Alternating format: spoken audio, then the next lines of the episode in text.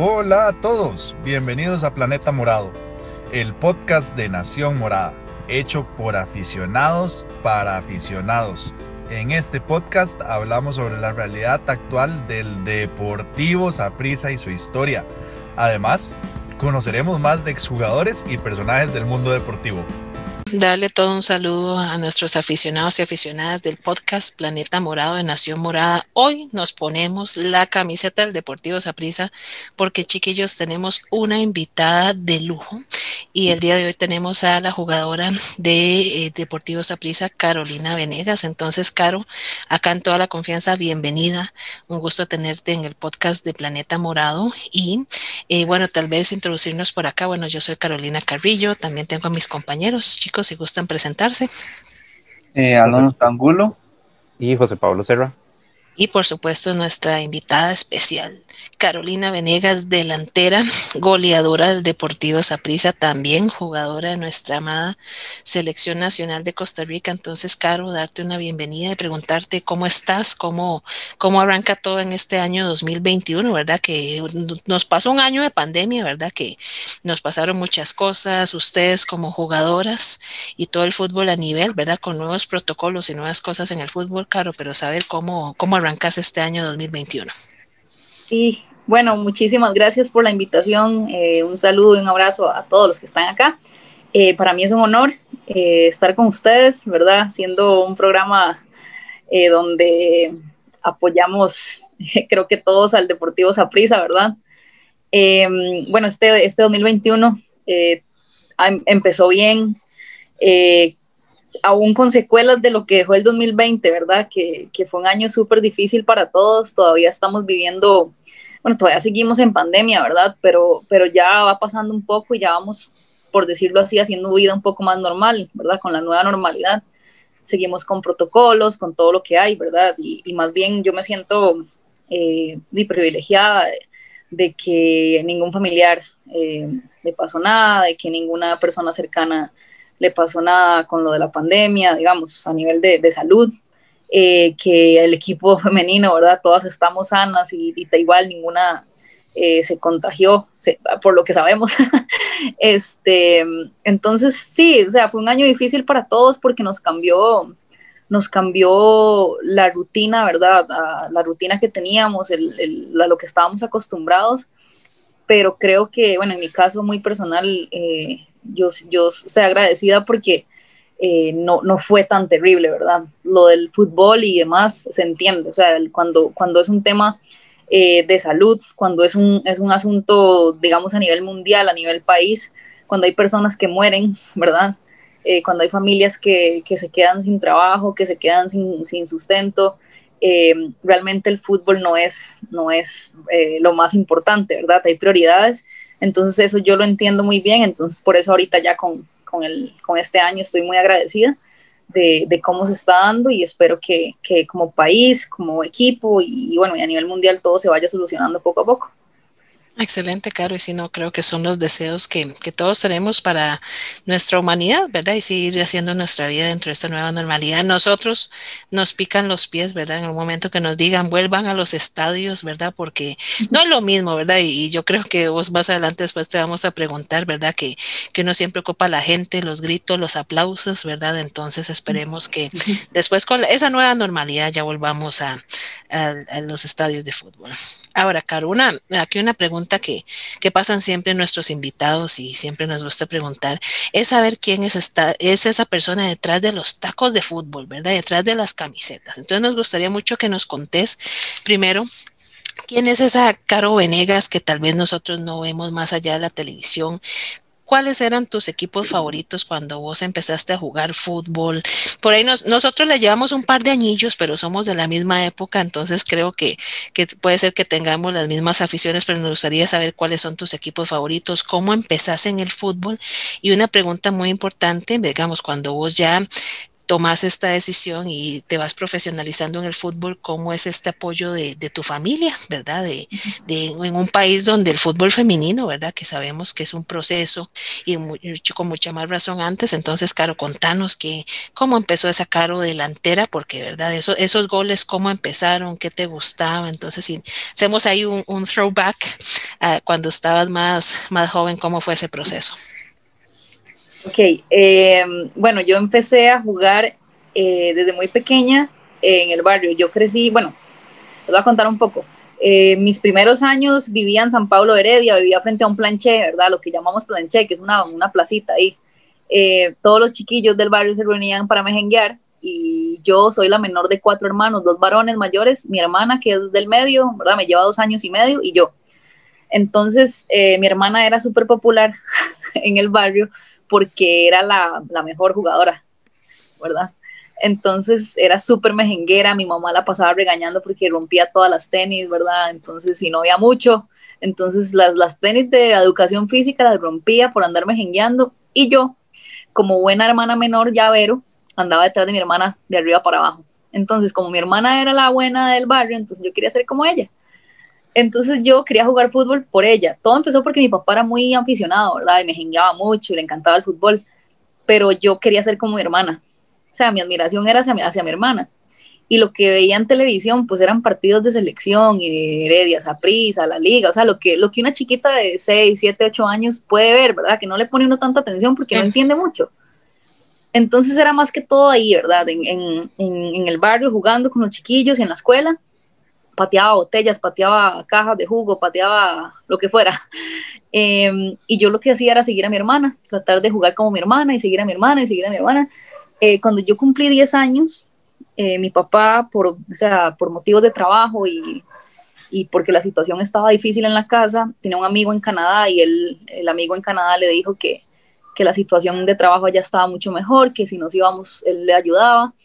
Y mis papás vendieron todo y compraron boletos y nos fuimos para Canadá. Yo tenía 10 años y bueno, llegué a Canadá a los 10 años y nada, o sea, emigramos para Canadá con mi familia por trabajo mi papá, o sea, para buscar una, una mejor vida y allá, estando allá, eh, me di cuenta de lo que era el fútbol femenino porque, claro, o sea, un país mucho más avanzado que apoyaba muchísimo el fútbol femenino porque además son potencia Em, tenía equipos por todo lado, habían canchas por todo lado, ¿verdad? Aquí en Costa Rica yo lo que conocí fue la mejenga de la escuela y la mejenga del barrio, ¿verdad? Entonces, estando allá, eh, así como de película, porque en realidad no estoy exagerando, un día estábamos en el parque tocando bola con mi papá y pasó un grupo de muchachos que andaba corriendo y se acercó un muchacho, un, un, guatemalteco, y él se acercó y nos dijo, ustedes son, eh, son latinas, ¿verdad? Se notaba, son latinas, eh, juegan en algún equipo, ¿de dónde son, verdad? Entonces ya mi papá le dijo, somos de Costa Rica, eh, tienen, yo tenía que creo que 12 años, tiene 12 años y mi hermana 14 y no juegan con ningún equipo, pero les encanta el fútbol. Entonces el muchacho nos dijo, yo soy entrenador de un equipo, si quieren van a hacer prueba. Y resulta que el, el tipo era entrenador de un equipo élite de Montreal, Canadá. O sea, el equipo élite es el equipo de la ciudad y ese equipo tenía todas las categorías, ¿verdad? Aquí en Costa Rica actualmente, a nivel femenino, existe la categoría U10, U13. Bueno, ahorita con pandemia no hay nada, pero, pero en teoría existe U10, U13, U15, U17 y primera, ¿verdad? No hay un alto rendimiento, no hay sub-20, no hay, ¿verdad? En ese momento, o sea, eso fue hace muchos años, en ese momento ese equipo élite del que les hablo tenía U12, U13, U14, U15, todas las categorías, todas con su uniforme, eh, con su, su, maletín de implementos, o sea, era un equipo de verdad de alto rendimiento, ¿verdad? Era el equipo de la provincia, de, no de la provincia, de la ciudad. Em, entonces era algo bastante profesional, fuimos a hacer prueba y las dos así como, ¿qué es esto? Porque nunca habíamos, o sea, nunca en la vida habíamos jugado con, con un equipo de mujeres, nunca habíamos hecho un entrenamiento de ejercicios donde ustedes saben, o sea, se hace el calentamiento, o sea, es, algo planificado, no es la mejenga de, la bola ahí y dos palos y, esos son los marcos, ¿no? Entonces, em, y fue muy chiva, fuimos a hacer prueba y las dos quedamos en el club. Mi hermana se fue a la U14, yo creo que yo a la U12, y ahí empezamos a jugar.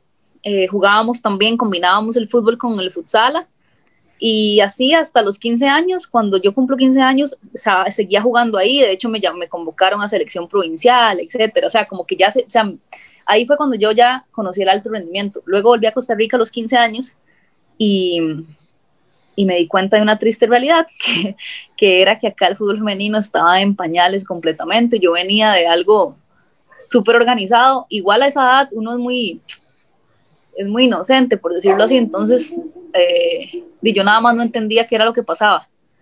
Entonces, nada, me, me, voy a decirlo así, pero no es así, sino que me deprimí mucho al ver el cambio del, del, apoyo que tenía el fútbol en Canadá y acá era diferente, ¿verdad? Acá habían equipos, pero no había apoyo, yo tenía que, que pagarme los uniformes, así es que habían uniformes, eh, todo era como muy difícil.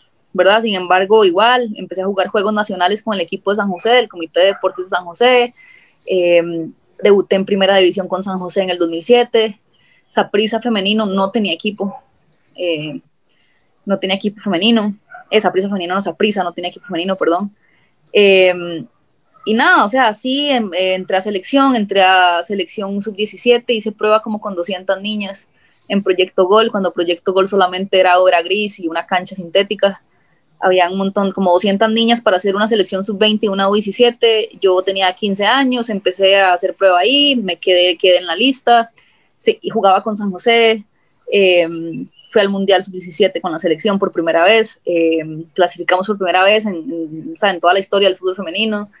Y bueno, em, así hasta el sub-20, etcétera. En el 2012 que Saprisa decide hacer equipo, eh, Saprisa adquirió la franquicia de San José y yo fui a hacer una pasantía a Finlandia con una compañera de equipo que es Katherine Alvarado, que fijo la conocen. Eh, volviendo de Finlandia, la pasantía que hicimos después del Mundial Sub-20, Saprisa hizo pruebas y bueno, fui a hacer pruebas con Saprisa que se estaba formando y de ahí hasta la fecha he andado por todo lado. Es que no sé si quieren que siga hablando, pero... No, no, no, claro, claro que sí. En Costa Rica, Costa Rica, del 2012 para acá solamente he jugado con Saprisa desde que se formó. Ok, no, no, es que sí, vos tenés una carrera muy amplia. Ahora más adelante nuestros compañeros van a tocar el tema selección y, y tema, ¿verdad? De, de, las experiencias que tuviste en el extranjero, Caro, pero no, es maravilloso y, y, conocer que tuviste una oportunidad de oro que echa que saber sos de Heredia, yo también soy de Heredia, entonces éramos medias vecinas por ahí y no, y sí, supongo que, que el impacto de pasar a un país súper organizado, ¿verdad? En lo que es fútbol y demás y volverse acá, supongo que sí, el, el, el contraste y ahora es un tema que también nuestro compañero José va a preguntar más adelante, ese contraste, ¿verdad? O, o esos desafíos que tiene el fútbol femenino en Costa Rica y, y enhorabuena que esta oportunidad familiar te abrió un mundo, ¿verdad? El que, el que creo que, que, tener un gran privilegio, ¿verdad? Y como vos decís, ellos son una potencia en todas las estructuras de ligas menores, ¿verdad? Ahora que vemos eh, el, en distintos torneos y demás, y vemos cómo Canadá saca y saca, ¿verdad?, en ligas menores, entonces es toda una estructura a la que obedece, ¿verdad?, este, eh, eh, toda esta potencia que tiene Canadá.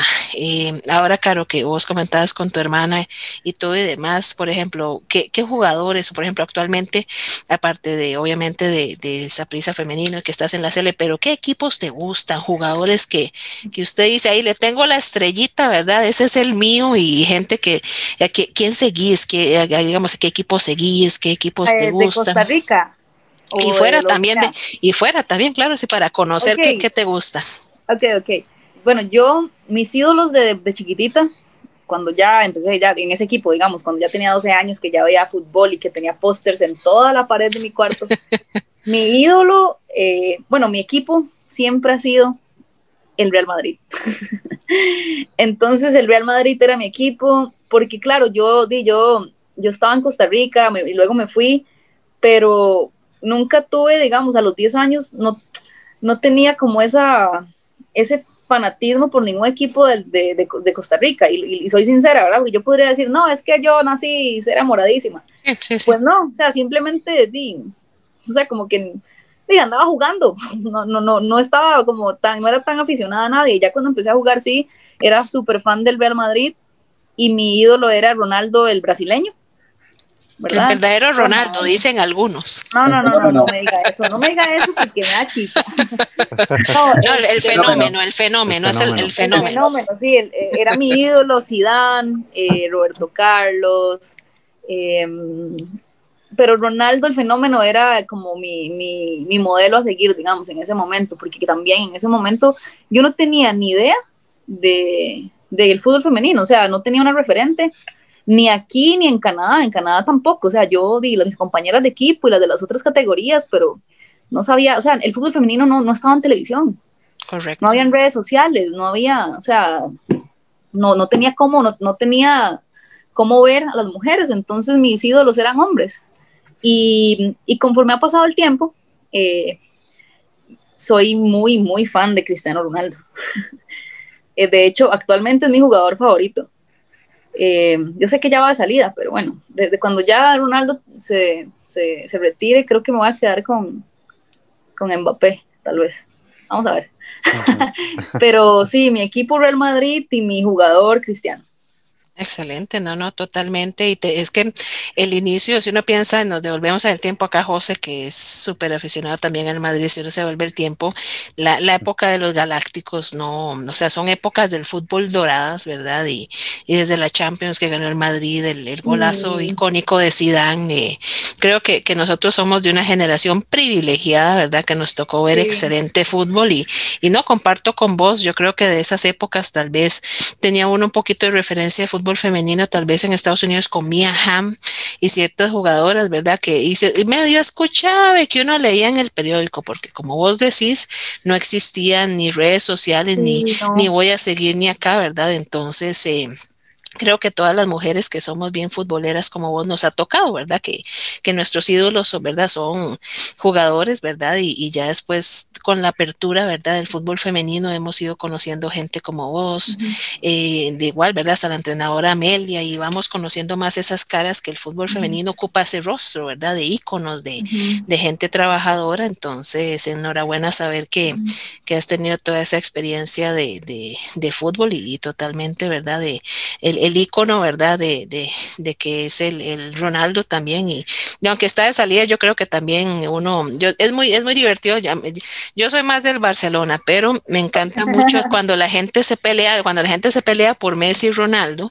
Y yo digo, no, hombre, más bien hay que sentirse agradecido que uno ha visto estos monstruos jugando, ¿verdad? Y más bien sentir ese privilegio de decir, pucha, yo los vi jugar, ¿verdad? Porque es gente que, quién sabe después hasta cuántos años irán a pasar cuando veamos si sí, yo, viene ahí yo, Yo, de hecho, a mí Messi me parece un fenómeno, pero el, el, tema no es, yo no ni siquiera los comparo, ¿verdad? Yo no caigo como en eso, pero a mí el, el tema de Cristiano es un tema más de, de eh, yo pienso que Messi nació con un talento que obviamente fue desarrollando desde muy chiquitito y Cristiano es un jugador muy completo que sí, obviamente nació con un talento también, porque no hay forma de que no haya nacido con ese talento, pero es un talento que él fue perfeccionando a punta de trabajo y, y yo creo que todos sabemos la disciplina que ha tenido Cristiano y a sus 30 y no sé cuántos años está en perfecta forma física, es, es, es ceñido con alimentación, con el descanso, con, o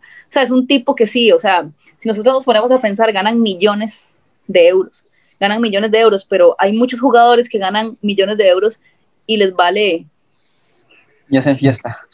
Y les vale un maní, este, les vale de, hacer un extra o comprarse máquinas de recuperación o hacerse una piscina de... O sea, es, es, es admirable para mí que un tipo con tanto dinero, con tanta trayectoria, que ha ganado todo, ¿verdad? Menos un mundial, pero bueno, eh, que ha ganado todo, eh, que el MAE siga tan, tan ceñido en, en, en su rendimiento, en su recuperación. Entonces, a mí me gusta él por eso, porque yo, eh, yo les hice un resumen como de cómo crecí, pero a mí me ha costado muchísimo, ¿verdad? Yo solamente les hice un resumen así muy, muy, ¿verdad? Muy, muy rápido de, mi vida, pero eh, fueron años de muchas cosas, eh, de familiares, de Carolina desde los 14 años, eh, desde, los 14, desde los 15 años cuando llegué a Costa Rica, de ver por mí, de ser independiente, de, trabajar, desde entonces, de, de, de hacer muchas cosas que, que, mis compañeras no hacían, ¿verdad?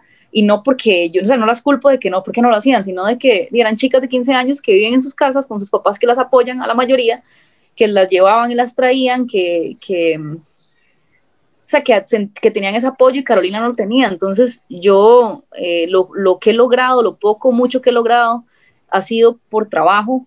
Eh, yo no nací con ese talento de Messi, sino que al igual que, que, digamos, mi ejemplo es Cristiano, ¿por qué? Porque yo, o sea, yo sé que él es de una, de una isla de, de Portugal, es de, es de Madeira, él era, o sea, eran pobres, el maestro se fue, o sea, lo, se lo llevan al Sporting, la pasa mal, yo estuve en el Sporting, sé cómo es la vida en Portugal, eh, o sea, como que su carrera y su vida la admiro muchísimo porque me siento identificada, porque a mí también me tocó igual, entonces, o sea, me tocó, me tocó muy duro, entonces mi, mi admiración por él es eso, como sentirme identificada con la carrera de él, porque yo no, no, o sea, al, igual que, en este caso Cristiano, ¿verdad? Porque yo sé que también hay muchas jugadoras, em, a mí me ha tocado como mi rendimiento va mucho de la mano de, mi, de los cuidados que tengo conmigo. Si yo no me cuidara tanto con tantas cosas, eh, tal vez no rendiría, porque mi rendimiento va muy de la mano con mi parte física y con mi parte de nutrición y de descanso. Yo no, no agarro la bola, me quito a tres y la meto en el ángulo, ¿verdad? Eh, mi trabajo es muy de, de, de, hacer extras y cosas así, porque es la única forma en la que yo puedo aportarle al equipo, como estando fuerte, cubrir la bola, eh, estando bien físicamente, etcétera. Entonces, por eso es que Cristiano a mí me encanta, pero yo no los comparo, ¿verdad? Porque también admiro muchísimo a Messi y para mí es un talento ya que nació así.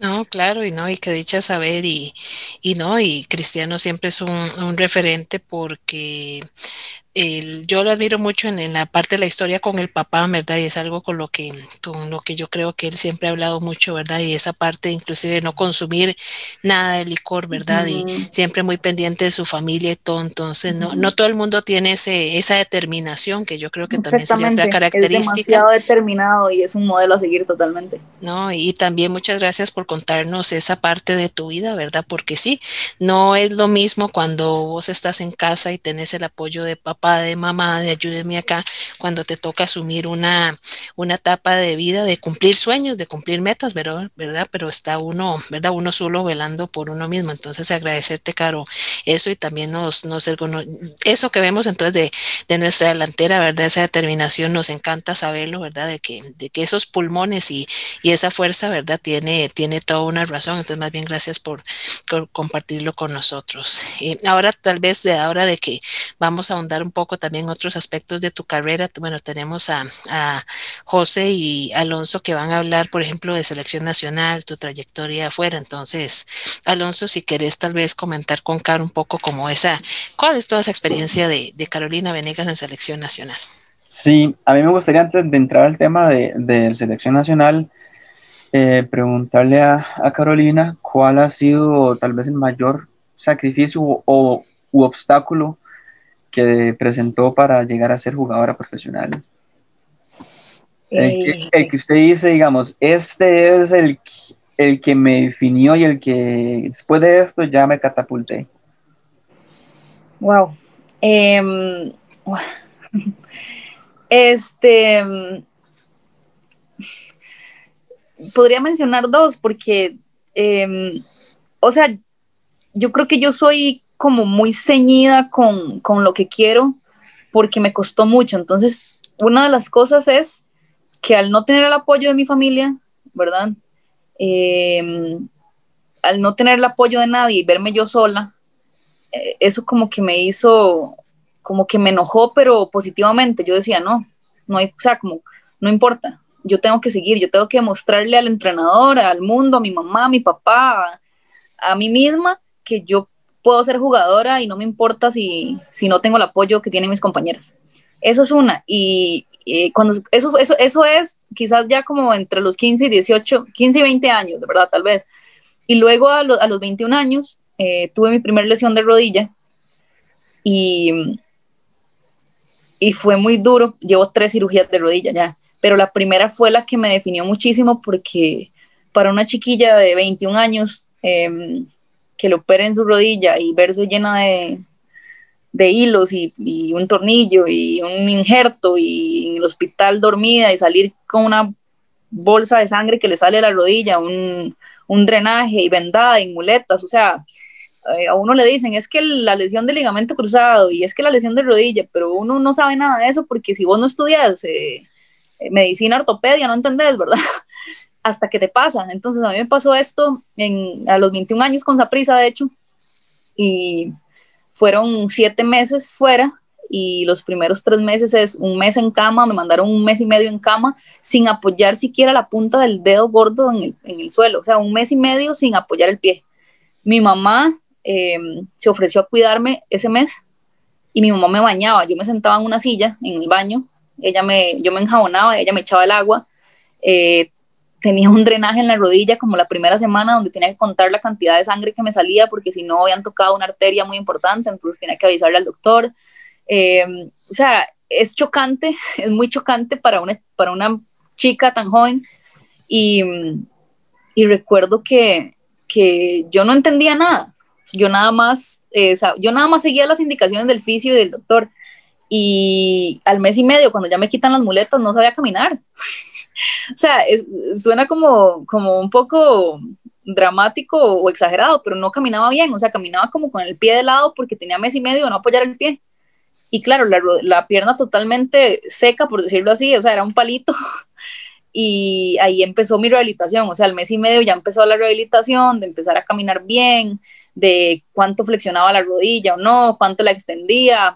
Eh, y el mismo doctor a esa edad me dijo, no, mejor porque no se retira el fútbol femenino, ahorita amateur, este, cuando usted, cuando usted esté más, más este, mayor, tal vez se va a lamentar de seguir haciéndole daño a su rodilla y si se vuelve a romper. Y, entonces, eh, eso, o sea, esos meses luchando contra todos los pronósticos y, yendo a terapia todos los días. Recuerdo que iba al estadio desde las 7 de la mañana y el fisioterapeuta me ayudó muchísimo.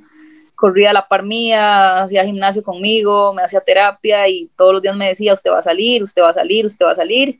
Y cuando volví a jugar, eh, yo no podía creerlo porque, o sea, uno, uno uno juega y juega y, uno no se da cuenta, ¿verdad? Tal vez no es consciente de que en cualquier momento se puede lesionar grave.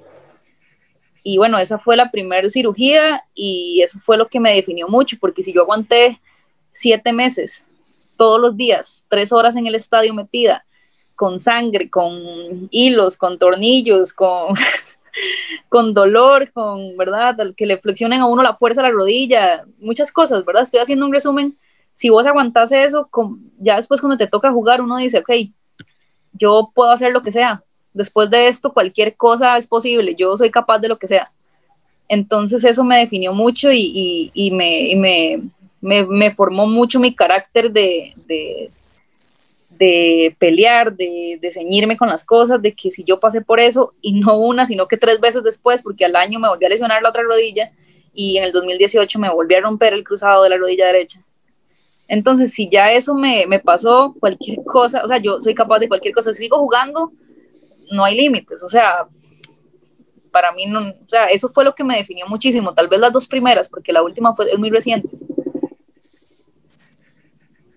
¿Qué, qué duro. Una, perdón, Alito, quería hacerle una consultita a Caro, por ejemplo, cuando, cuando a vos te, te dicen, ¿verdad? Inclusive lo leí, lo leí en una entrevista que me acuerdo muy bien, que decía, mejor no jugar más al fútbol fue pucha, ¿qué, qué, qué sintió usted en ese momento cuando, cuando le dicen eso, verdad? Porque digamos, uno, yo sé que hay mucha gente que sufre muchas cosas en la vida, por ejemplo, que alguien le diga, me usted no puede, cosas tal vez menos importantes, usted no puede viajar, no puede ir aquí, ¿verdad? Cosas que no son, pero por ejemplo, vos que, que desarrollas esta pasión y que nos cuentas que te ha gustado toda la vida, ¿qué sentiste vos cuando te dicen eso, verdad? Y ahora que, que ¿verdad? Que, que estás acá con una carrera, con muchas cosas y, y haces ese, ese brinco, ¿verdad? En el tiempo, pero en ese momento, Caro, ¿vos sí creíste, digamos, que en algún momento lo contemplaste o, usted dijo, aquí voy contra viento y marea y no me importa y contra todos y todas o cómo, cómo fue ese momento?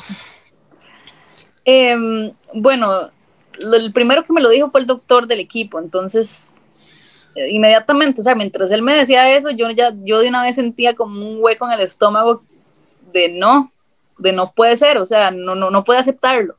Yo ni siquiera dije nada, solamente yo no podía aceptarlo porque era mi sueño era el fútbol y mis anhelos eran el fútbol y, y todo lo que estaba viviendo de, de, en selección, en el equipo, o sea, todo lo que estaba, ¿verdad? Como el fútbol femenino se ha, se ha ido, ha ido evolucionando, o sea, yo, yo lo he vivido a lo largo de los años y yo no, yo no podía aceptarlo, no podía aceptar ese consejo, era un, era un consejo, él no me dijo no puedes jugar más, él me aconsejó a mí no jugar más.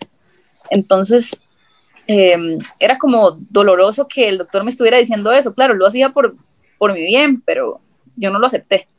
Mi mamá lloraba diciéndome que por favor no jugara más. Eh, las jugadas, las amigas, eh, compañeras, familiares me decían como, ya no juegue más, o sea, como, qué lesión más horrible, como, cómo, cómo, o sea, cómo le pasó eso, este, mejor ya no juegue más, después se lesiona otra vez, o sea, como que yo sé que la gente que lo quiere a uno y, y todo se preocupa por la salud de uno, pero uno no quiere escuchar eso, uno no quiere que le digan no juegue más, uno, uno quiere que le digan, mae, vas a salir de esta, o sea, tranquila, póngale. Pero es muy poca la gente que le dice eso a uno, entonces es como que lo, lo van bajoneando a uno, lo van bajoneando. Pero es que yo soy muy terca, yo soy muy terca, ceñida, y mm, si yo si yo hubiera sentido que no podía, yo, hubiera dicho, sí, o sea, no, no, es que, o sea, tengo una discapacidad, no puedo, pero yo sentía que podía, yo entrenaba, el, el único que, que, me decía, usted puede, usted va a quedar bien, era el fisio, Edwin, Edwin Murillo, que en ese momento era el fisio de esa prisa, él me decía, usted puede. Entonces, si el fisio que era fisioterapeuta me decía que yo podía, yo le creía a él todo lo que me dijera. Entonces, eh, nada, yo siempre he sido muy terca, ceñida y, y yo quería, era como un desafío a mí misma, como probarme a mí misma que sí podía. Entonces yo decía, bueno, ok, la recomendación es no juegue más, pero, pero yo sí quiero y les voy a probar y me voy a probar a mí misma que yo sí puedo, porque yo quedé bien, porque me operaron para eso. O sea, si no me hubiera operado está bien, pero me operaron y yo estoy bien. Y conforme la recuperación iba avanzando, que ya los últimos meses uno va a cancha y patea bola y corre y ya va haciendo como lo, lo semejante al fútbol y cuando yo veo que, que lo podía hacer sin problema, eh, yo dije, no, yo estoy bien. Entonces, eh, sí, eso básicamente. Ok, no, no, excelente, muchas gracias. Salito. Y siempre hay que ser perseverante, perseverante este, en las metas, si no, si no, no se, no, no se llegan a alcanzar. Eh, bueno, ahora sí, empecemos con la selección nacional. Bueno, tenemos, y me corrige si me equivoco, dos mundiales menores en el sub-17 del 2000, 8, luego en el sub-20 de 2010. Luego tenemos uno en el Mundial 2015 con la Cele y el, pas y el pasado ocurrido creo que fue en el 2020, fue 2019. No, solamente en el 2015, ya luego nos fuimos al Mundial. este, o sea, los Mundiales menores sí, y el Mundial mayor en 2015 en Canadá. Ok. Este, entonces, eh, ¿cuál, en tu experiencia con la selección nacional, ¿cuál ha sido tal vez lo que más te ha marcado, digamos, de todos esos mundiales, cuál fue el que, el que más te marcó eh, como futbolista? Em, todos, todos tuvieron eh, algo especial, el, el Luis 17 porque era el primero, era una experiencia, cuando, cuando vos pasas de, de competir en un CAF, con CACAF a FIFA, hay un, hay un salto enorme porque FIFA, o sea, cuando es un, es un torneo FIFA, todo es tan profesional, la logística del torneo, te tratan, o sea, uno se baja del avión y apenas se baja, usted lo tratan como una, como, como, una figura, como una estrella, como, como, como un profesional del fútbol, o sea, de que tenés un guía, un, o, sea, un, o sea, todo es, todo es cinco estrellas, ¿verdad? Todo es lo mejor, porque FIFA tiene mucho dinero y es, es FIFA, ¿verdad? y toda la organización de FIFA es, es perfecta. Y nos toca ir a, en el, 2000, el 2008, nos toca ir a Nueva Zelanda. O sea, tenemos que cruzar todo el mar y llegamos a otro continente para jugar un mundial y ir a Nueva Zelanda, que es un país precioso, a competir. Es una experiencia nueva, que ya estar en FIFA con un gafete FIFA, que la gente de FIFA organizando el torneo es impactante para una, para chiquitas de 15, 16, 17 años. Entonces, el, el U17 era como, era la introducción, era abrir la mente a un mundo nuevo que es, es FIFA y es un mundial. Entonces eso me marcó mucho porque ahí es cuando uno llega y dice, yo quiero volver a repetir esto. O sea, eso es como, lo, eso es como cuando a usted algo le gusta mucho, entonces usted quiere otra vez. Entonces usted llega ahí y usted dice, ok, yo quiero venir a un mundial otra vez porque esto es la máxima competencia del mundo, ¿verdad? Además de unos Juegos Olímpicos. Entonces eso fue como, hay un mundo afuera de fútbol femenino, esto es lo máximo, aquí están las mejores, usted está aquí con su selección. Entonces eso fue chocante positivamente. Pero a nivel de competencia, eh, no nos fue bien. Entonces es como también un golpe de realidad de que, ok, qué chiva esto, pero estamos atrás de todos estos países, ¿verdad? Entonces, eh, luego vino, ya cuando usted fue a un mundial y luego se prepara para otro y clasifica otro y deja, dejamos afuera a, Canadá el Mundial Sub-20, o sea, Canadá lo dejamos fuera por completo, no fueron al Mundial Sub-20 porque les ganamos em, en CONCACAF y las, las eliminamos por segunda vez, porque contra el U17 también las dejamos, las dejamos fuera, pero ellos clasificaron de tercera. Volver a dejar a Canadá fuera y ya saber lo que es un mundial. Fuimos al sub-20 y abrimos, de o sea, el anfitrión era Alemania y nos tocó abrir el, mundial con ellas. Entonces había un estadio con 18 mil personas en Bochum, eh, Alemania, con Franz Beckenbauer en la gradería, que vino a saludarnos a cada una. Eh, la mascota del mundial y vos en la cancha saludando a Franz Beckenbauer que nos temblaba la mano cantando el himno con 18 mil alemanes ahí. Y entonces, ok, estamos jugando contra Alemania, quedamos 4 a 2 contra Alemania. Alemania fue campeón del mundo en ese mundial. Ah, Vamos a jugar contra Francia y le pegamos un baile todo el primer tiempo. Y yo decía, yo en el medio tiempo entré al camerino y dije, ¿qué es esto? O sea, ¿cómo Costa Nosotros estamos pegando un baile a Francia, ¿verdad? Y, y fallamos, una, fallamos un penal una opción clara frente al marco, o sea, era como, ok, estamos, era como, ok, ya estamos en el mundial, pero estamos compitiendo, ¿verdad?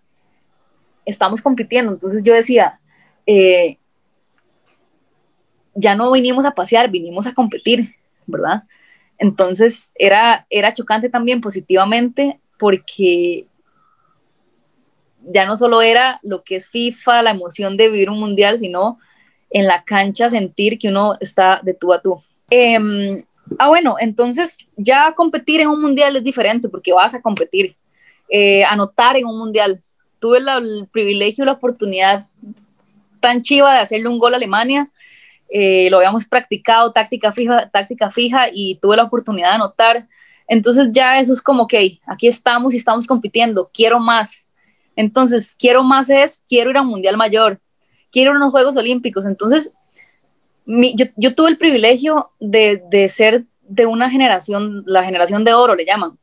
Yo eh, afortunadamente nací en un año donde no sé qué pasó, pero en ese año y los años, digamos, yo soy 91, en, los, en el 91, 92 y 93, nacieron la mayoría de jugadoras que han sido exitosas en Costa Rica. O sea, además de Shirley Cruz, que ya sabemos que Chile es la máxima referente, ¿verdad?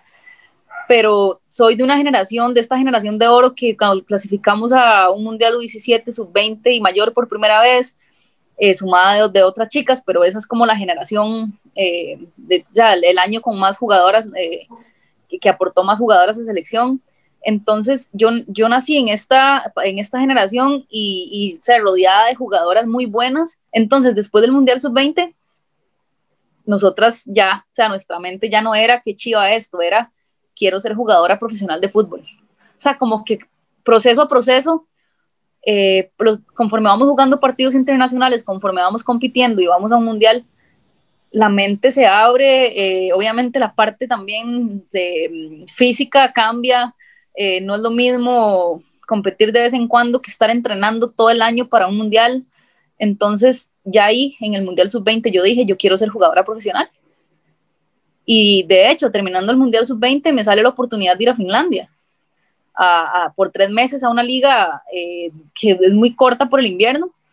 Y voy a Finlandia y cuando vuelvo, como les conté antes, eh, ya me quedo con Saprisa y después logré salir en el 2015 a España. Y, o sea, cuando, cuando uno vive estas cosas tan joven, eh, le abre a uno la mente y lo forma para más y para más. Y entonces es el hambre de querer más y más eh, yo siempre digo que, que hubiera sido de nosotras si hubiéramos tenido estos procesos y esta formación desde muy chiquititas, ¿verdad? Eh, la gente, yo sé que Estados Unidos tiene no sé cuántos millones de, habitantes, que son potencia en fútbol femenino, que Canadá, que Alemania, que Francia. Pero si ustedes, o sea, se meten un toquecito a investigar, estas chicas desde los cuatro años están jugando fútbol, ¿verdad? Nosotras a los 14, 15 años nos juntaron en Proyecto Gol para hacer una selección y clasificamos y volvimos a clasificar y volvimos a clasificar. ¿Qué hubiera sido de nosotras si desde niñas nos dan la formación que, que tuvieron las gringas, las mexicanas, las canadienses? Porque, o sea, eh, eh, es una generación que ha, que ha logrado tantas cosas y, con, y, con, poco proceso, ¿verdad? Porque en Costa Rica el fútbol nunca ha sido, el fútbol femenino nunca ha sido profesional. Eh, nosotras siempre, desde muy, desde siempre, ¿verdad? Hemos tenido que mezclar estudio, trabajo, fútbol.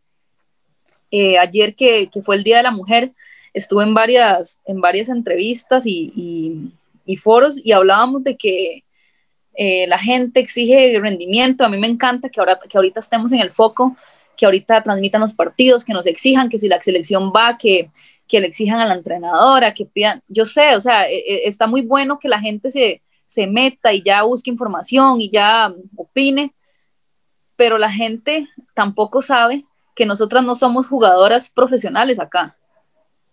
La gente cree que somos profesionales, pero no lo somos eh, literalmente. ¿Por qué? Porque yo sí, yo invierto eh, la cantidad de horas que invierte un profesional en el fútbol, pero no soy remunerada como una jugadora profesional, ni yo ni ninguna. Entonces es, es triste porque Carolina tiene que, tiene que entrenar seis días a la semana, por lo menos dos horas al día. Entrenamos a las cinco y media de la mañana, seis, seis y media a veces, depende del día. Eh, entrenamos a esa hora para que todas logremos salir temprano del entrenamiento e ir a, los trabajos o a clases o a lo que sea que hagamos.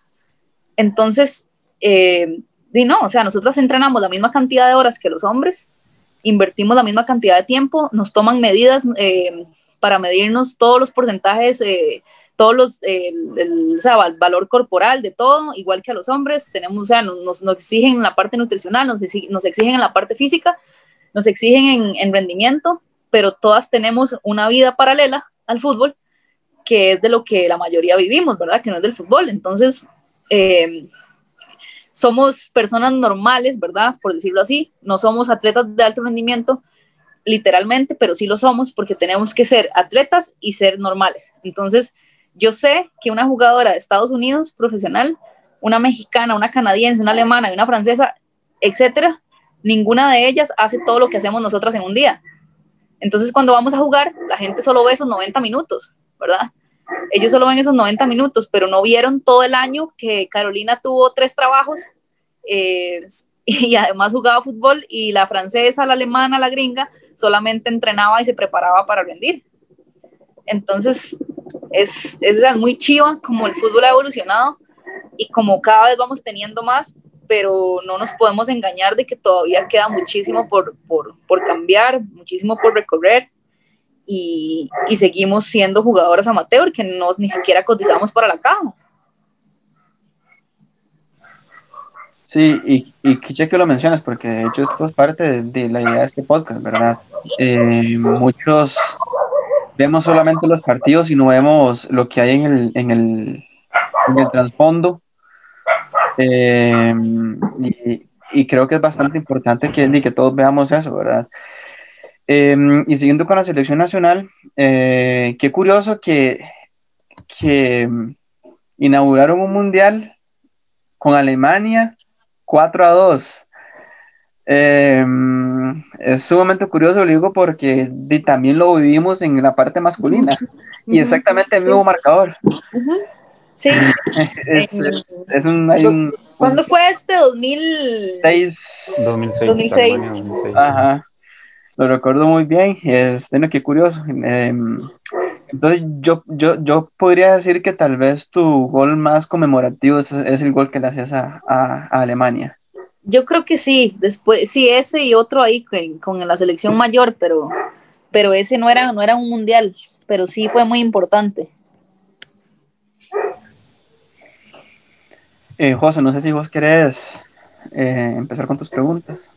Claro, este, vamos a ver, eh, una última pregunta, eh, tal vez a nivel de selección.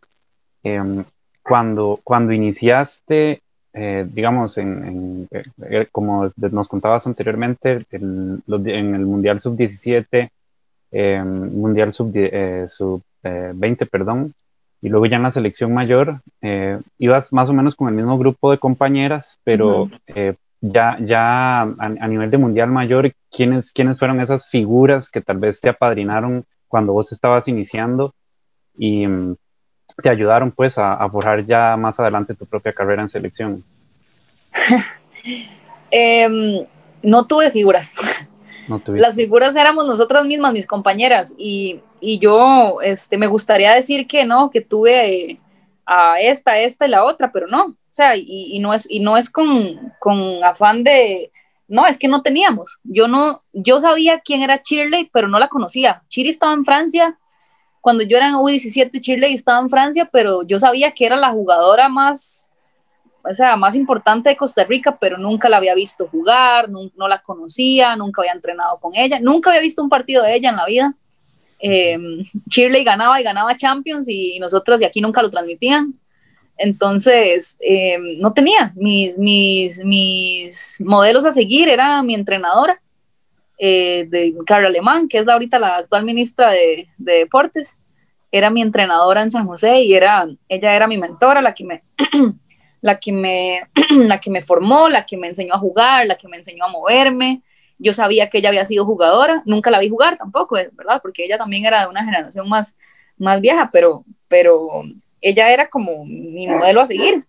Y mi hermana, mi hermana que mi hermana también estaba en selección, yo estaba en selección 17 ella en selección sub-20. Y de hecho con mi hermana fue a un mundial mayor, al mundial mayor del 2015.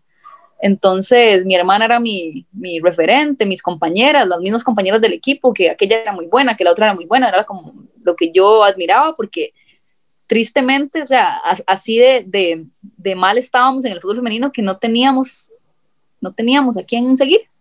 Sí, yo creo que ahí, ahí tal vez para que hagamos una analogía, este, espero no caer en, en, lo incorrecto. Em, podemos verlo como la selección mundial, mundialista del, del, de 1990. Que realmente, que realmente esa selección no tenía ningún referente así. Eh, no, eran profesionales. No eran profesionales tan siquiera. Este, y a partir de ahí más bien empezaron a salir jugadores como Medford, Ronald González, eh, Gabelo. Gabelo, etc.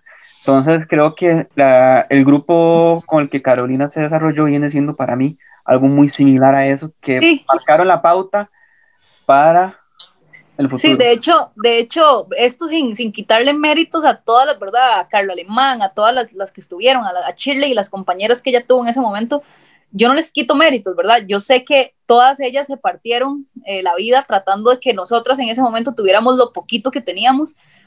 Lo que quiero decir es que nunca pude verlas porque no, no había transmisiones, no había, no había cobertura. Entonces yo sé que ellas hicieron su trabajo por nosotras también pero no las vimos, no, no, no, no estaban, ¿verdad? No, no estaban ahí, entonces, lamentablemente. Y este, ahorita que, que usted lo menciona, eh, siempre nos dicen eso, a nosotras, a, las de esa generación siempre nos dicen que nosotras éramos, o sea, que bueno, que somos como, como los de Italia 90, que yo sé que ellos no eran profesionales, etcétera. De hecho, eh, Gabelo era el preparador de porteras de la selección que fue a Nueva Zelanda. Luis Gabelo Conejo. Entonces, eh, Gabelo siempre nos decía, nos sentaba y nos decía, chiquillas, ustedes son como, como la generación de nosotros, las que están marcando eh, un precedente a nivel de selección. No, y, excelente porque sí es lamentable que nos, que nos tome tantos años, ¿verdad? Porque si pensamos de, del 90, ¿verdad? El 89, el 90, y después brincar, ¿verdad? Cuando sea toda esta etapa de, del 2013 en adelante, ¿verdad? El 2015 y demás, eh, se, se dan, ¿verdad? Muy lento, pero yo creo que también como, como vos decís, Caro, que, que se ha logrado hacer algo y totalmente de acuerdo en que ustedes son esa generación de oro que, que abre y marca el fútbol femenino, entonces al menos ya ahora, por ejemplo, poder seguir seguirlas. Y no hablo solo de redes sociales, pero seguir los partidos, saber cómo quedan.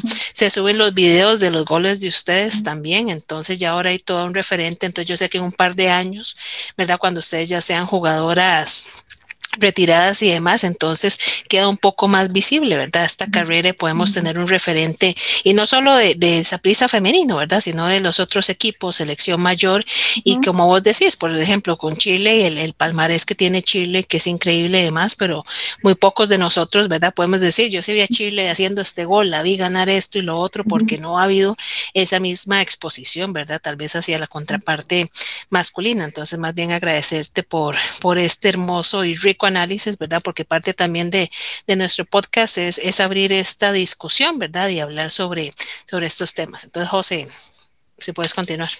Claro, claro. Y me llama mucho la atención que tu jugador favorito pasó por clubes muy similares a los, a los tuyos. No sé si eso influyó en tu sí. decisión a la hora de ir afuera, eh, eh, pero nos comentabas, eh, sí, que jugaste en el, en el Madrid, Club de Fútbol Femenino, este, y posteriormente en el Sporting, y sé que también pasaste por el Santa Clarita de California, uh -huh. pero tal vez nos puedes resumir un poco de tu, tu carrera a nivel internacional, cómo, cómo fue eh, toda, toda esa experiencia para vos. Sí, bueno, como les contaba, en, en 2011, si mal no recuerdo, en eh, 2011, después del Mundial Sub-20, que fue en el 2010, eh, fui con Catherine a, a Finlandia, um, estuvimos tres meses por allá, ¿verdad? Toda una experiencia nueva, una liga nueva, el país, el, el idioma. Eh, luego en 2015 tuve la oportunidad de jugar en España y es increíble el talento que hay en España, ¿verdad? En fútbol femenino es increíble. En ese momento no, no, no estaba la liga profesional que hay ahorita, la liga Verdrola, lastimosamente, ¿verdad? Sí era una primera división, eh, segunda, segunda división, primera división había, tienen toda la, la, fila, digamos, de preferente, o sea, tienen muchas categorías, pero al igual que en Costa Rica, cuando yo fui en, el 2000, en 2015, muchos de los equipos le pagaban a sus jugadoras, otros más o menos, o sea, como que había todavía esa, esa brecha ahí, eh, y no era, o sea, no era tan apoyado, a pesar de que, que el fútbol en España es, ¿verdad? El fútbol español masculino es potencia, ¿verdad? Eh, en el femenino a nivel de, calidad y talento y, nivel sí lo era, pero a nivel de apoyo más o menos en ese momento. Eh, sí era mucho más profesional de lo que yo estaba viendo en Costa Rica, pero, pero sí le faltaba mucho. De hecho, la Liga Iberdrola, que es la liga profesional de España, si, mal, si, si no me equivoco, empezó hace dos o tres años, ¿verdad? Que todos los equipos ya tuvieron que asegurar a sus jugadoras y pagarles un salario y demás. Eh, pero bueno, la experiencia de estar en España, vivir en Madrid, eh, no solamente competir, eh, fue increíble porque mi sueño era jugar afuera, ¿verdad? España era, y, Madrid era como una de las ciudades más atractivas para mí, si no, era, si no es que la más. Eh, el dueño de mi equipo eh, era socio, ¿verdad? Eh, socio, fan de todo de años del Madrid y tenía siempre, ellos le dicen abonos, que es como una tarjeta de, de, de socio, o sea, para entrar al estadio. Y eh, eh, él no, no la usaba, su, o sea, su familia no la usaba porque vivían ahí, tienen mucho dinero, y, o sea, no, no les importaba mucho ir al estadio. Entonces Carolina eh, le pidió los abonos, tenía dos, ¿verdad? El de él y el de la hija, y yo cada vez que el Madrid jugaba en casa me iba a ver, los, a ver, a ver el partido, siempre y cuando uno me chocara compartido a mí. Entonces, para mí, además de la experiencia de competir en otra liga, ir al estadio, ver a Cristiano Ronaldo, calentar, estar en la platea así y tenerlo a los 10, 20 metros, a mí, esto puede sonar ridículo, pero a mí se me salían las lágrimas. No, cualquiera, yo, cualquiera. Yo a creo mí que se me salían las lágrimas porque, porque yo decía, o sea, en mi mente yo decía, ¿qué hace una huila de Costa Rica que nunca tuvo, o sea, porque esto para mí me marcó mucho, yo nunca tuve el apoyo de mi familia, eh, que nunca tuvo el apoyo económico ni nada de sus, de sus, de sus papás ni nada, aquí en Madrid jugando un equipo, aquí parada al frente de Cristiano viendo como el MAE calienta para ir a jugar, y este es mi sueño, esto, esto no solamente lo desea cualquier jugadora, sino cualquier persona, aficionado, no aficionado, hombre, mujer, niño, o sea, cualquier persona desea estar ahí y tenerlo ahí, o sea, a él y a todos los jugadores del Madrid. Yo estuve, tuve la súper oportunidad de estar en el debut de Zidane como entrenador. O sea, viendo como el estadio gritaba todo, ver como afuera del estadio una bandera de Costa Rica porque Keylor estaba jugando en, el Madrid. O sea, son experiencias, vivir sola ya, otra cultura, eh, todo, o sea, todo diferente. Entrenábamos en la noche, dedicarme solamente a jugar. Eh, es algo que a mí me hizo crecer muchísimo. Y, y después, la segunda experiencia que tuve fue en, en, California, en el 2017, que era una liga de verano, o sea, ya sabíamos que iban a ser tres meses y medio eh, de liga, entonces eh, era, voy a ir a aventurar, ¿verdad? Yo, a prisa, vean, ustedes me dan permiso de irme para California a una liga de verano. Eh, sí, era, es como la liga, era la liga, por decirlo así, semiprofesional de estados, y yo, bueno, me voy a ir tres meses y medio y luego vengo, pero, o sea, voy a competir, sí, vaya, tranquila. Me fui y, y súper bien, quedamos campeones de, de, conferencia, ir viajar a Houston y allá para acá y a agarrar avión y ir a competir, a jugar contra, con otros equipos. Em, me tocó jugar en el mismo equipo que Dina Castellanos, que es em, emblema de la selección de Venezuela y jugadora del Atlético de Madrid, y hacer dupla con ella en ataque, y, y fue muy chiva para mí. Eh, y estando en California, me escribe un agente francés, ¿verdad? Un agente de jugadores y jugadoras, y me dice, es que quiero representarte y no sé qué. Y yo le dije, vea, si usted me consigue a mí un equipo que a mí me guste, que valga la pena y que me parezca una buena oferta, yo le firmo a usted un acuerdo de representación. Pero yo no voy a firmar nada porque ahora agentes andan por todo lado y yo no quiero embarcarme. Así le dije. Y el, el, este muchacho me dijo, no, no, yo quiero trabajar con, con usted, hagamos eso. Si yo le consigo algo formal y, y que valga, eh, usted me firma y si no, todo bien. Estando en California el último mes de competencia ya, eh, me escribe y me dice que, que, mandó mis videos y mis highlights y que estuvo en conversaciones con el Sporting Club de Portugal y que quieren que, quieren que me vaya para allá. Eso era en julio y que quieren que esté el primero de agosto ahí. Entonces yo le dije, bueno, mándeme el contrato para revisar y todo. Y, y ese fue, digamos, por decirlo así, mi primer contrato profesional, profesional. Eh, me mandan el contrato, no sé cuántas páginas hay que, tenía que firmarlas todas y escanearlo y revisar el cláusula por cláusula. Y entonces ya ahí yo dije, ok, soy jugadora profesional de fútbol. Entonces, eh, estando en California, mandé todo, firmé, vine a Costa Rica, hice maleta y me fui para, para Portugal.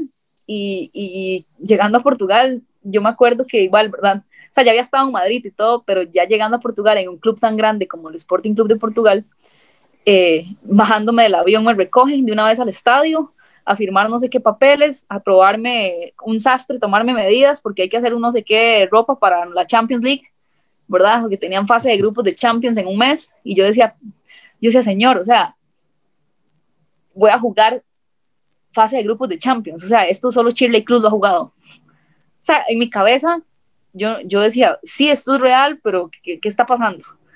Entonces, eh, qué sastre, que no sé qué, pruebas de esfuerzo. Yo les cuento esto, ¿por qué? Porque son detalles, pero son detalles que hacen la diferencia, ¿verdad? Es normal ver como los jugadores de primera división antes de cada temporada les, les llevan a un, a un una clínica o lo que sea, o laboratorios, y se le hacen pruebas de esfuerzo y exámenes de sangre, y, pero a nosotras no, en, Costa Rica no, no, no, era común que se lo hicieran a las jugadoras, ¿verdad? Entonces, cuando yo llego a Portugal, me hacen todo esto y medidas, que el sastre, que esto, que los contratos y que la prueba de esfuerzo y que la clínica y que vamos para allá y que firme para allá y vamos a que conozca su apartamento y a sus compañeros, o sea, todo eso y entrar al, entrar al centro de alto rendimiento de, del Sporting Club y ver las canchas que son mesas de pool, ver cómo tenemos un estadio eh, un mini estadio solo para fútbol femenino, o sea, solo para el equipo femenino, ver cómo yo llegué y me pusieron el uniforme así. Aquí este es su cubículo, aquí este es su uniforme, pongas esto, le vamos a tomar unas fotos y vamos a hacer la prueba de esfuerzo. O sea, estos detalles es, es como de película, ¿verdad? Es como de PlayStation, porque es algo que nosotros las jugadoras en Costa Rica no vivimos. Entonces, cuando uno va a otro país y es así, eh, como les digo, es como estar viviendo una película y uno se da cuenta que, ok, o sea, lo logré, estoy aquí, ahora tengo que matarme para, para jugar y para demostrar que yo merezco estar acá y, cumplir mis sueños, etcétera. Entonces, así, así les puedo decir mil cosas, ¿verdad? Que para mí eran como, wow, Y es más, a la, a la semana, una cosa así, de estar allá, eh, toparme a Brian Reese, toparme a los jugadores, a, a Fabio Cuentrao, a Rui Patricio, yo caminar y ellos topármelos así, hola, ¿cómo está? Eh, buenos días, buenas, o sea, es normal cruzarse con los jugadores, es normal eh, compartir con ellos en el gimnasio, en la cancha, o sea, es algo normal de un club profesional. Era normal para mí estar ahí en el gimnasio y que Brian estuviera haciendo bicicleta o que estuviera corriendo en la cancha y yo ahí, ¿verdad? Entonces, em, fue muy chiva, fuimos a Hungría, jugamos fase de Champions League de grupos, eh, ese año quedamos campeonas de liga, de Supercopa, de, Copa, de Supercopa y de liga, eh, ver los aficionados en el estadio, ver, o sea, el profesionalismo con el que tratan a su equipo femenino en el Sporting es increíble. Em, yo tenía un año con el Sporting y un año opcional, ¿verdad? De contrato. Y bueno, ya en julio quedamos campeonas de todo, ganamos todo. Yo vuelvo a Costa Rica, voy a con selección, vine, o sea, vine como ya de vacaciones y voy con selección a un partido a Chile amistoso y cuando volvemos de Chile íbamos para Barranquilla, los Juegos Centroamericanos y del Caribe y estando en, en el proyecto Gol me rompí el cruzado otra vez. Y, y me quedé sin ese año de contrato en el Sporting y me quedé fuera de Barranquilla, me quedé fuera del premundial, me quedé fuera de todas las competencias de ese año, que era el año de mundial en Francia, que no clasificamos. Entonces, esa última lesión de cruzado, que de hecho tengo un injerto de cadáver, tengo, tengo una gringa en mi rodilla, em, fue chocante, fue de lo peor que me pasó porque yo venía de un club, o sea, venía de jugar profesional, venía, o sea, estaba en Portugal, estaba compitiendo, venía muy, me sentía muy bien, venía a selección y, y de pronto a otro, o sea, estaba como aquí y se me vino todo para abajo y caí, o sea, eso es como tocar fondo porque de un pronto a otro ya no tenía trabajo, porque mi trabajo era eh, estar, en, o sea, era en Portugal, mi contrato, no tenía trabajo, no tenía nada, o sea, no tenía nada, tenía que empezar de cero y aquí. Eh, tampoco es que tan difícil, ¿verdad? O sea, tenía, tenía donde quedarme, tenía, o sea, estaba bien todo, pero pero tenía que operarme la rodilla, no sabía qué iba a pasar. Ahí sí, cuando fue la tercera cirugía, donde ya no tenía, no tenían cómo sacarme injerto a mí misma, que tenían que mandar a traer un injerto de cadáver y todo, ahí sí yo dije, ok, se me acabó la carrera, ya no hay nada que hacer, tengo tres, o sea, sería la tercera cirugía de rodilla, ya, se acabó, se fue. Entonces, ya fue muy chocante, y ahí sí fue como, ok, Carolina, tome una decisión porque o sea, o, se, o se, echa a morir o, continúa, pero, pero usted está más, más fuera del fútbol que dentro. Em, y nada, o sea, yo dije, no, yo dije, voy a ver qué pasa. Entonces me operaron, eh, empecé la rehabilitación, yo soy muy disciplinada con eso, entonces no falté una sola terapia, le puse un montón. Y conforme iban pasando los meses, yo me iba viendo a ver cómo me sentía, ¿verdad? Yo ahí sí dudé un poquito de mí. O sea, yo dije, bueno, eh, yo puedo ser muy, muy disciplinada y muy ceñida, pero mi cuerpo, ¿verdad? Mi cuerpo, si mi cuerpo dice no, pues es no. Entonces, conforme fueron pasando las semanas y meses de recuperación, yo, yo iba como tanteando cómo me siento, ¿verdad? ¿Cómo está la rodilla? ¿Cómo me voy sintiendo en los entrenos en la federación? Tuve una muy buena, de hecho, de las tres recuperaciones fue la mejor, porque claro, ya, ya todo está mucho más avanzado en Proyecto Gol eh, las instalaciones son de primer nivel, la fisioterapeuta es increíble, es de las mejores o si no es que la mejor con la que he trabajado. Eh, entonces tuve la mejor recuperación y la recuperación, digamos, más paso a paso, porque fueron nueve meses, ¿verdad? No me tiraron así de una, fueron nueve meses con paciencia, con objetivos, ¿verdad? Entonces, por ahí de los seis meses que me dieron el alta médica, no el alta deportiva, yo dije, pucha, me siento muy bien, me siento muy, muy bien. Eh, voy, a, voy a ponerle, voy a meterle estos últimos eh, tres meses que me quedan, me voy a reventar la vida. Y si logro sentirme bien a los nueve meses, si me logro sentir bien con el balón y, siento que puedo competir, yo sigo jugando. Y a los nueve meses me dieron el alta deportiva, eh, me sentía muy bien y firmé con Saprisa volví a jugar. Siempre estuve con Saprisa en ese tiempo, pero no entrenaba ni nada, solo estaba con ellas ahí. Y ya eh, volví a jugar. De hecho, jugué un partido contra Coronado en el Saprisa, que fue cuando volví y recuerdo que metí dos goles y jugué creo que todo el partido y yo dije, ok. De hecho, me puse a llorar. Yo recuerdo que hice un gol, eh, hice el primer gol y me puse a llorar en la cancha. Y, o sea, no podía parar y yo decía, ok, ya, siga el partido. Y, y yo, o sea, me sentía bien, me sentía en forma, me sentía bien, mi rodilla estaba bien, entonces yo dije, no, yo no sé qué pasó conmigo, pero mi cuerpo aguanta, eh, mi rodilla aguanta y, y y de ahí hasta hoy. Y sí ha sido muy duro porque, porque como les digo, estaba aquí y me caí como, o sea, pues, caí súper abajo, tuve que empezar de cero con una cirugía más, con, con, o sea, con una cirugía más, tiene mucho, tiene mucho peso porque, o sea, te cambia la anatomía del cuerpo, es, es, una, es un procedimiento quirúrgico más, para nadie es un secreto que, que uno pierde, ¿verdad? Entonces, eh, sí ha sido muy difícil, pero yo estoy muy agradecida con, con Saprisa, primero porque no cualquier equipo, ¿verdad? Eh, yo sé que, que, también es un tema de que eh, es recíproco, ¿verdad? Yo le di todos mis años a Saprisa y Saprisa también me recibe de vuelta porque, porque me quieren, digamos, por decirlo así. Pero, pero yo estoy agradecida porque no cualquier equipo recibe una jugadora con, con ese historial médico. Eh, y, no cualquier equipo confía, ¿verdad? De que esa jugadora va, va a estar bien, de que no se va a volver a romper, de que, de que está saludable, de que va a rendir. No cualquier equipo eh, confía, entonces la confianza que Saprisa me ha dado, la confianza que me dio el cuerpo técnico desde que volví, de decir, no, y no, está bien, venga, ¿verdad? Em, la confianza de mis, de, de mi, del cuerpo técnico, de mis compañeras, del club.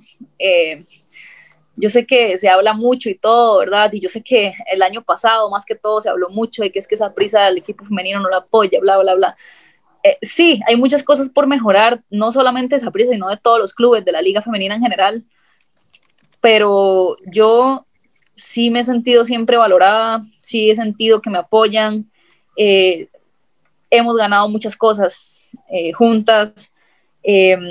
sé que se han esforzado mucho por mejorar las condiciones del equipo femenino hay personas específicas ahí que, que, han, que se han partido la vida para que el equipo femenino tenga, tenga las condiciones que, que merece. Entonces yo, em, de hecho, hace poquito, les cuento, tuve hace, antes del fogueo con México en, en, en, México, tuve una oportunidad de, de salir de, otra vez, de salir y jugar fuera, ¿verdad? Em, y era una oferta muy buena, económicamente era muy buena y, deportivamente pues era atractiva porque era jugar Copa Libertadores con un equipo eh, de, de Sudamérica y yo, yo no, no, no, o sea, lo pensé, lo pensé, o sea, sí lo pensé, pero no, no, ni siquiera tuve el, el valor ni nada de ir y decir, bueno, sentarme con, con alguien de prisa y decirles que lo estoy pensando ni nada. Yo dije, no, o sea, lo pensé bien y pensé mucho en mi vida actual y todo lo que estoy haciendo fuera del fútbol y dije, no, eh, me quedo, o sea, me quedo y no me quiero ir. Entonces, eh, yo sí, como les digo, estoy muy agradecida con, con con toda, con, o sea, con la gente que nos apoya, la afición, eh, mis compañeras, cuerpo técnico, directivos, porque yo, cuando, cuando estaba en el fondo y, no sabíamos, no sabíamos qué iba, qué iba a pasar conmigo, ellos me recibieron y, y desde entonces subí mi nivel, fuimos a, al UNCAP de clubes, ganamos. Eh, o sea, han pasado muchas cosas que yo sé que tal vez con un club atrás que, que, no me apoyara, no, yo no lo hubiera podido lograr.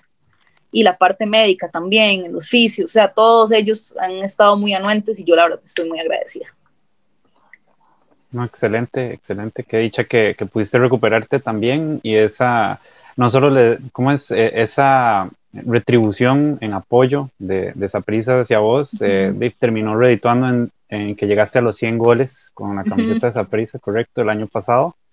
Este, muy, muy, muy, impresionante. Este, y tal vez para ir cerrando un poquito en cuanto a tu carrera internacional, te quería preguntar eh, a nivel general, ¿cuál, ¿cuáles son esas... Eh, ya, ya, nos has hablado muchísimo de las, de las diferencias que hay entre eh, un, equipo que trabaja profesionalmente y tal vez un equipo un poco más, más amateur, eh, como los que tenemos en el campeonato nacional. Em, pero tal vez una comparación de, sí, esa, esa, diferencia tal vez a nivel táctica es tan distinto o no, a nivel de habilidad, te topaste a jugadoras mm. tan, diferentes en, capacidad futbolística o no es tantísima. O sea, vuelvo y repito, sabemos que a nivel de infraestructura son mundos aparte, pero ya a nivel propiamente del fútbol, ¿qué, qué tanto cambia? Y tal vez cuál es ese paso que le falta al fútbol nacional para llegar a, ya, como, como dijiste antes, no solo a participar, sino a competir al más alto nivel. Sí, eh, me han preguntado esto varias veces y yo siempre digo, em, no, hay, no, la diferencia no es tan grande a nivel de, de, estructura, sí, de todo, pero eh, entre una jugadora española y una tica, entre una portuguesa y una tica, ¿qué es lo que hay? Que la española empezó, como les dije antes, desde, un, desde, muy niña y la portuguesa también, y la tica empezó a los 15 años a jugar, ¿verdad? Entonces, eh, bueno, no solo la tica, yo siento que el, latino es muy pícaro para jugar y además es como mucha sangre, como que, de hecho yo, yo lo notaba en mí y lo, y, lo hemos hablado con compañeras actuales que, sea, que, que están ahorita jugando fuera, la sangre de uno, o sea, uno va y uno quiere porque uno viene de abajo, entonces uno quiere ir y demostrar a estos países y en esta liga uno quiere ir y en esos equipos quiere ir a demostrar por qué uno está ahí. Entonces como esa sangre que uno tiene eh, es diferente, son unas ganas diferentes, pero ellas técnicamente, ellas técnicamente sí están por encima, no muchísimo, pero sí están por encima por la formación que tuvieron, ¿verdad? Em, una, yo siempre les digo, es que la diferencia no es que no es que sean mucho más habilidosas y técnicas, sino que tal vez una portera, una central, una lateral en Portugal em, es tan técnica como la delantera, es tan habilidosa como la delantera. ¿Cuál es la diferencia? Porque una es delantera y la otra central? Porque la central eh, tiene condiciones de central y la delantera delantera. O sea, tal vez la central de mi equipo, digamos que teníamos, bueno, las dos eran muy buenas, pero había una que era increíble, eh, era más alta, era más, tenía muy buen pase largo, ¿verdad? Pero técnicamente, si hacíamos unos contra unos, te sacaba una bicicleta y te la clavaba en el ángulo, ¿verdad? Y acá tal vez en Costa Rica o en el fútbol, digamos, latino, eh, muchas de las posiciones se juegan por condiciones, digamos, técnicas o, de habilidad. Eh, bueno, aquella juega de defensa porque es más ruda y es más tiesa. Aquella juega de media porque es, o sea, como que, como que nosotros tendemos a eso pero yo, le, yo explico esto con el fútbol base, ¿verdad? El fútbol base son chiquitas y chiquitos. O sea, si nosotros desde chiquititas estuviéramos pateando una bola, no en el, en el barrio se aprenden muchas cosas. En el barrio yo aprendí a no tener miedo, a ser valiente, a jugar con hombres.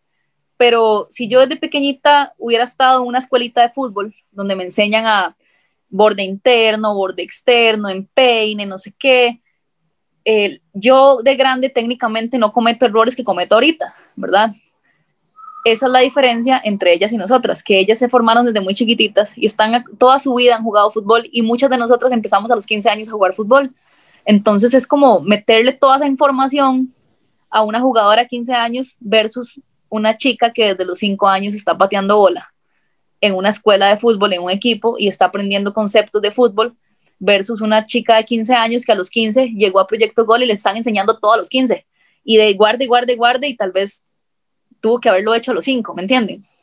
Entonces, la gran diferencia es la formación. Para mí la clave de nuestro fútbol, ¿verdad? Eh, a futuro es tener todas las categorías de liga menor, formar chiquitas, prepararnos los que estamos metidos en esto de licencias de entrenadores y demás, prepararnos como se debe, ¿verdad? No solamente es ir a decir, bueno, 4-3-3 eh, o patee la bola, así, o sea, es formación, es educación como entrenadores, ¿verdad? Porque ser entrenador no es nada más es haber jugado o, creer que uno sabe, ser entrenador tiene su formación, es, es, como una universidad, ¿verdad? Es como una carrera, debería de serlo, porque no, dirigir no, no debería de ser cualquiera.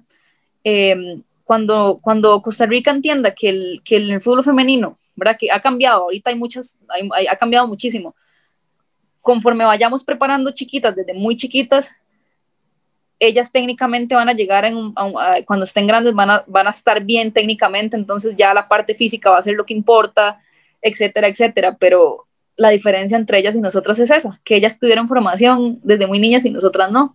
Entonces, si vos ves, o sea, yo, yo en mi equipo, yo, yo decía, bueno, aquí cualquiera de la le viene y juega, cuando yo estaba en el Sporting, yo decía, mae, cualquiera de, la selección mayor de Costa Rica femenina, de las, así, de las regulares, de las que siempre rinden, cualquiera de ellas puede jugar ahí. Y en, y en otros equipos también buenos. pero, pero esa es la gran diferencia, o sea, técnicamente ellas son muy buenas.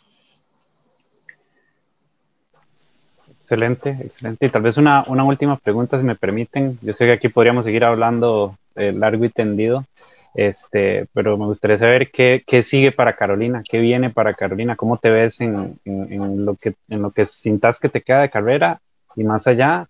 Eh, por lo que te entiendo, probablemente como entrenadora podría ser una opción, pero mejor me decís vos que cómo, cómo te ves en los próximos años.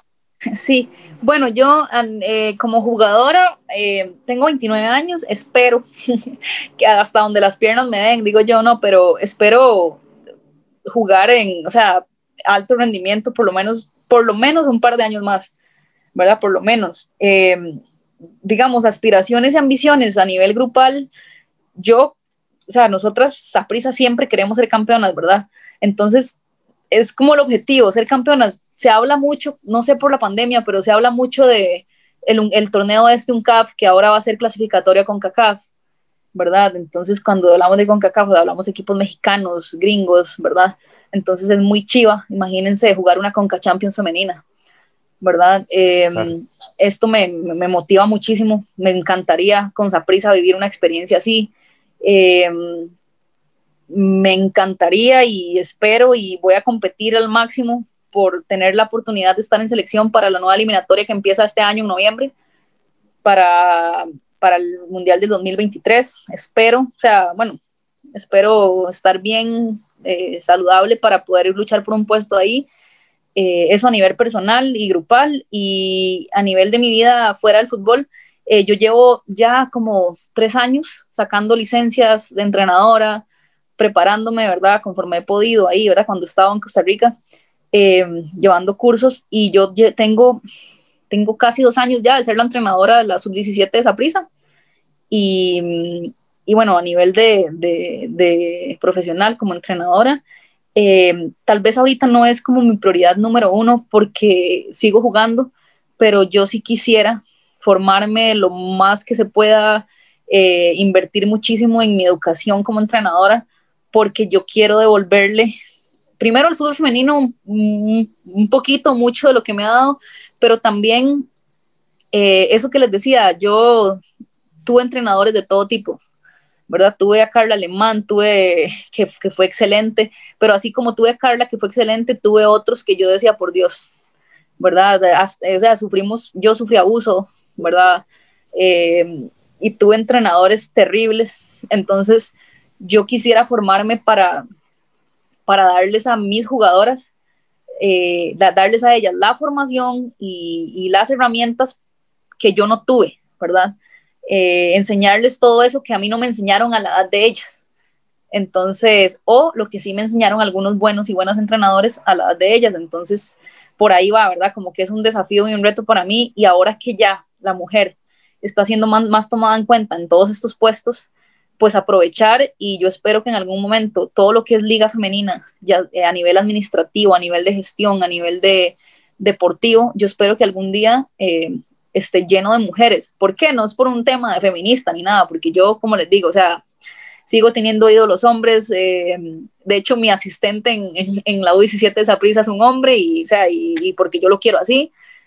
no es nada en contra de los hombres, sino que quién más que nosotras, jugadoras actuales o exjugadoras o mujeres para saber qué es lo que necesitan ellas, ¿verdad? Si yo pasé por todo eso, por esa edad, por esa categoría y pasé por todo lo que ya les conté, yo sé eh, lo que ellas pueden pasar ahorita, lo que necesitan. Espero, como les digo, formarme profesionalmente para darles las herramientas para que puedan ser buenas jugadoras, porque no es nada más las ganas de Carolina, ¿verdad? No es nada más mis ganas y lo que yo he vivido, también es mi formación para ser buena en todas las partes que, ser entrenadora lleva, ¿verdad? Conlleva. Entonces, eh, sí, eso sería. Excelente, excelente. Y sé que hablo por todos eh, de parte de Nación Morada, que te deseamos lo mejor para que sigas cumpliendo tus metas eh, como jugadora y eventualmente nos encantaría verte cumpliendo sueños y llevando a, ojalá al equipo de Saprissa y a la selección nacional o a, a los equipos que dirijas a lo más alto. Y, y sí, justamente queremos, eh, como mencionaba Alonso, visibilizar toda esta oportunidad de mejora que tiene el fútbol femenino y ojalá que, este podcast sea un granito de arena para, para eso mismo. Eh, compañeros, no sé si tienen algún mensaje final.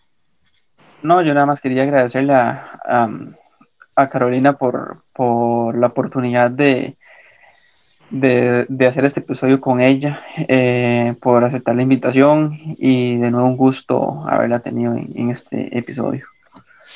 Y, claro, antes de que se nos vaya, tenemos una pequeña actividad que siempre hacemos con los invitados, que es que le, vamos a decir varias palabras. Entonces queremos que nos diga lo primero que se le venga a la cabeza una vez que las escuche. Se apunta así a la actividad. Démosle, démosle. Claro, la primera es familia. Mi hermana y mi sobrina. La segunda palabra es saprisa. Mi vida. La tercera creo que le va a gustar. La tercera es Madrid. Mi ciudad favorita. La cuarta es gol. Mi sentimiento favorito. Y la última, fútbol femenino. Eh, podría repetir mi, mi vida, mi vida también. Excelente, excelente, Caro. No, nosotros acá totalmente eh, agradecidos, Caro, con vos. Te deseamos montones, mucha fuerza, mucha fuerza y creo que el día de hoy creo que, quedo tan contenta de, conocer esa cara que no conocíamos de vos, porque la vemos jugando, la vemos haciendo goles, te seguimos, ¿verdad? Pero saber eh, que sos una persona tan determinante que ha empezado desde cero y que ha salido adelante por sí sola, yo creo que vos sos un ejemplo para, para mujeres, para niñas, para niños, de gente que cuando tiene un sueño lo logra salir adelante y ahora a pesar de que no compartimos equipo español, no, no me imagino el orgullo para vos poder estar y tener las experiencias que tuviste, como vos decías, yo vengo de acá y estoy acá e ir a un mundial a anotar un gol contra Alemania, Caro, o sea, eso es un, de no, no, nosotros como aficionados no, no sentimos eso porque no lo vivimos, ¿verdad?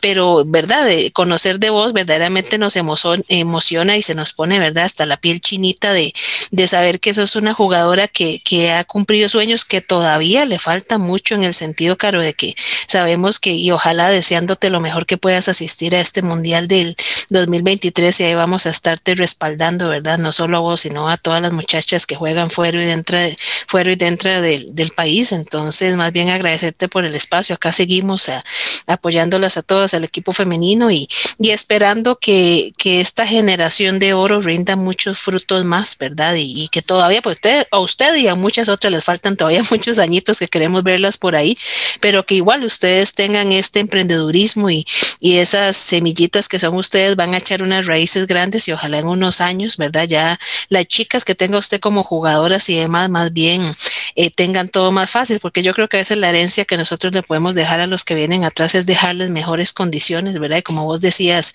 eh, Carla Alemán y otras jugadoras que, que tuvieron su paso, ¿verdad? marcaron terreno, ahora ustedes están recogiendo estos frutos, entonces más adelante hay que dejar esas raíces mucho más fuertes. Entonces, Caro, totalmente un, muy halagados con tu participación en Planeta Morado, en Nación Morada. Acá estamos, vamos a seguir apoyando y, y agradecerte todo por el espacio de hoy. No, de verdad, muchísimas gracias por la invitación. Me siento eh, como en casa, ¿verdad? Rodeada de morados y moradas. Em, gracias. Eh, espero que sigan apoyando. Espero que en algún momento pronto, ¿verdad? Un futuro muy cercano ya puedan ir al estadio, apoyarnos. Yo estoy segura que con toda la, exposición que estamos teniendo en el fútbol femenino, el estadio se va a llenar un poquito más cuando eso sea posible. Entonces, invitarlos a, los que nos van a escuchar y bueno, y a ustedes obviamente que cuando ya se pueda, que, estén ahí en primera fila. Y bueno, espero, esperamos nosotras, ¿verdad? Y yo, ¿verdad? En lo personal, darles muchas alegrías y viva esa prisa. Así es, que vivas a prisa y, y no, quiero agradecerte todo también a los compañeros, a José y Alonso, y nos despedimos de este maravilloso podcast con nuestra delantera goleadora y jugadora de selección nacional, Carolina Venegas. Que esté muy bien, afición, un saludo.